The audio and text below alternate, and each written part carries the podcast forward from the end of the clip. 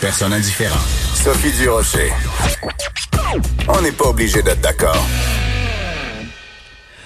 Il y a quelques semaines, à l'émission, on n'est pas obligé d'être d'accord, je vous avais fait entendre le témoignage de Mélissa Fay. Mélissa Fay, c'est une femme formidable, très inspirante. Elle a 36 ans, elle est atteinte d'un cancer incurable et elle a pris en toute euh, connaissance de cause, en toute lucidité, la décision de euh, cesser ses traitements et de demander à court terme l'aide médicale à mourir. Je l'avais parlé à l'époque. Depuis, la situation, bien sûr, a évolué parce que à l'époque où elle avait pris cette décision-là, on savait pas encore que le coronavirus s'en venait. Et euh, tout récemment, sur sa page euh, Facebook, elle a parlé de ce que ça représentait pour elle l'arrivée du coronavirus. Je pensais que ce serait une bonne idée de prendre euh, de ces nouvelles. Mélissa Fay est au bout de la ligne. Bonjour, Mélissa. Bonjour, Sophie. Comment est le moral aujourd'hui, Mélissa? Ah, ça va quand même bien. On, on a loué un, chalet pour s'isoler vraiment totalement, moi puis ma famille, euh, pour une semaine. Puis ça nous permet aussi à gérer notre anxiété puis à, relaxer. Fait que le moral est bon. En même temps, ce qui vous arrive, c'est assez singulier parce que vous êtes, donc je l'ai dit, atteinte de ce cancer incurable. Vous aviez pris à l'époque la décision de cesser les traitements, de demander mm-hmm. l'aide médicale à mourir. Qu'est-ce que ça change dans votre décision le fait que justement, à cause du coronavirus, vous êtes d'une fragilité totale?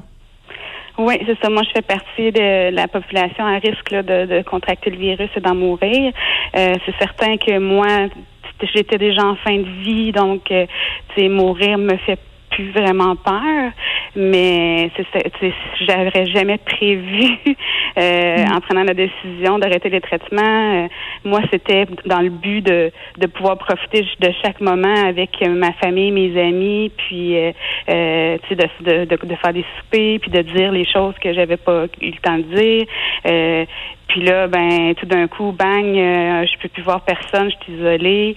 Euh, puis je vais bien, je vais bien, ma santé est stable. Donc là, hmm. je suis comme pris de court. Là. je sais plus, euh, je, je sais plus quoi à, quoi penser. Est-ce que c'est un signe ou euh, c'est vraiment spécial ce qui se passe? Parce que je corrigez-moi si je me trompe, mais c'est qu'au moment même où vous vous disiez ben je le sais que vers quoi je m'en vais. Je voudrais juste profiter de mes derniers moments pour me rapprocher le plus des gens que j'aime.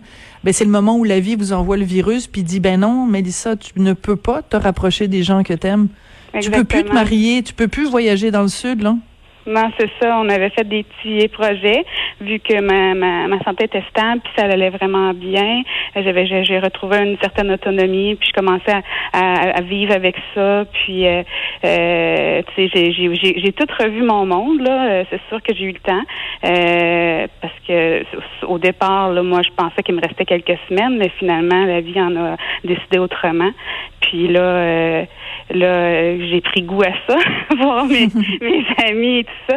Et puis tout d'un coup, ben là, on me dit non, non, là, on, faut que tu t'isoles, euh, c'était très à risque. Donc là, c'est sûr que moi, je vais, je me plier à tous les règlements, mais comme j'ai écrit euh, sur mon Facebook, euh, je vivrai pas dans une bulle de verre à, m'empêcher de voir mes amis juste au, au cas parce que je suis plus à risque. Si j'ai à le pogner, je vais le pogner. Puis mais... ça sera ça.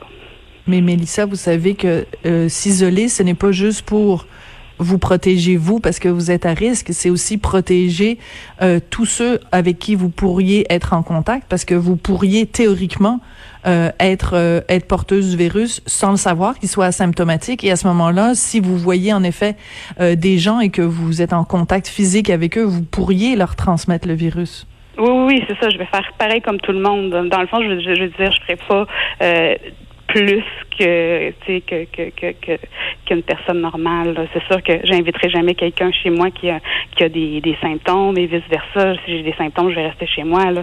Mais je veux dire, euh, mes amis ils me disaient on, on, serait mal à l'aise d'aller te voir parce qu'on aurait peur de te contaminer vu que tu es très très à risque. Mais je, non, on, on, va vivre comme comme comme comme tout le monde là, tu sais. Mais c'est certain que je vais tout suivre les règlements puis je ferai pas exprès pour contaminer les gens là. Non, mais j'insiste, Mélissa, je m'excuse, je, je, je veux pas sonner comme le docteur Arruda ou comme François Legault, mais vous ne pouvez pas voir personne. Vous devez rester chez vous. Oui, oui, mais en ce moment, comme tout le monde, là. Je parle pas que je, ben, je, vais aller. Non, non, non, je parle quand la crise va avoir passé, là. OK. D'accord, quand, quand, quand tout ça sera, sera derrière nous. Euh, oui, si je me rends, dans le fond. Non, je comprends tout à fait les circonstances qui sont les vôtres et qui sont vraiment très particulières. Quand on s'est parlé la première fois, euh, Mélissa, votre témoignage a touché beaucoup, beaucoup, beaucoup les auditeurs de, de Cube Radio. Euh, parce que vous avez trouvé les mots pour parler de, de, de ce qui vous arrivait et aussi nous, vous aviez trouvé les mots pour nous dire comment vous avez euh, parlé de tout ça avec vos enfants. Comment ils vivent ça, le fait d'être euh, à la campagne avec vous et de savoir qu'il n'y a pas juste ben, la maladie de maman, mais il y a aussi le coronavirus. Comment on, comment on fait pour joindre ces deux choses-là? Ça leur en fait vraiment beaucoup. Pour vrai, euh, l'anxiété euh, est au maximum.